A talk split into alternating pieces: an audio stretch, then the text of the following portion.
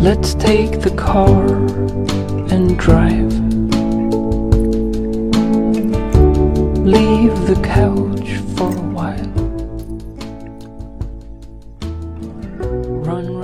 Hi everybody, welcome back to 英语口语每天学. I'm your friend Ben. So today we're going to learn another new slang which is beat a dead horse. So beat a dead horse, what does that mean? Which means to bring up an issue that has already been concluded. 意思就是说，提出一件已经结束的事情，or something that's considered to be pointless，或者做没有意义的事情。 This phrase may originate with horse racing。这个词组最早来源于赛马比赛，where horses are sometimes beaten by their riders to get them moving faster。比赛中呢，赛马被选手赶着，以便跑得更快。Depending on the rules, a jockey usually has access to a riding crop, which is sort of like miniature whip. 根据规则，骑手可以手持一个短马鞭，and this is used to slap the horse on the thigh. 这个马鞭用来打马的屁股。The horse responds either by running faster or not at all. If it is too tired，马呢因此就会跑得更快，或者因为太累而根本没有反应。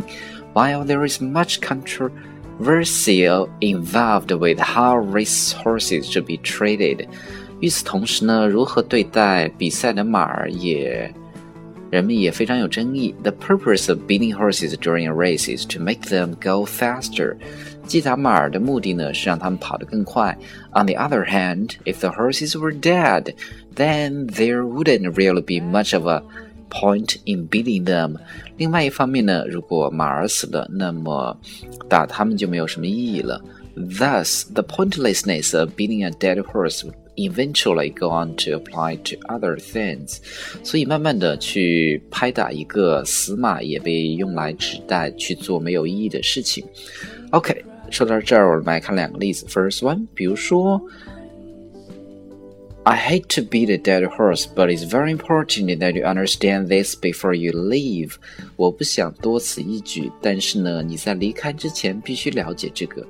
I hate to beat a dead horse, but it is very important that you understand this before you leave.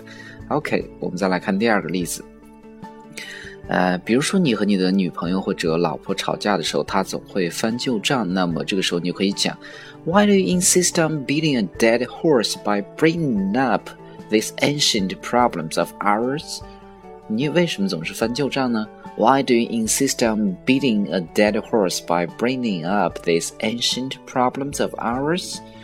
Okay, guys, so today you have to remember beat a dead horse.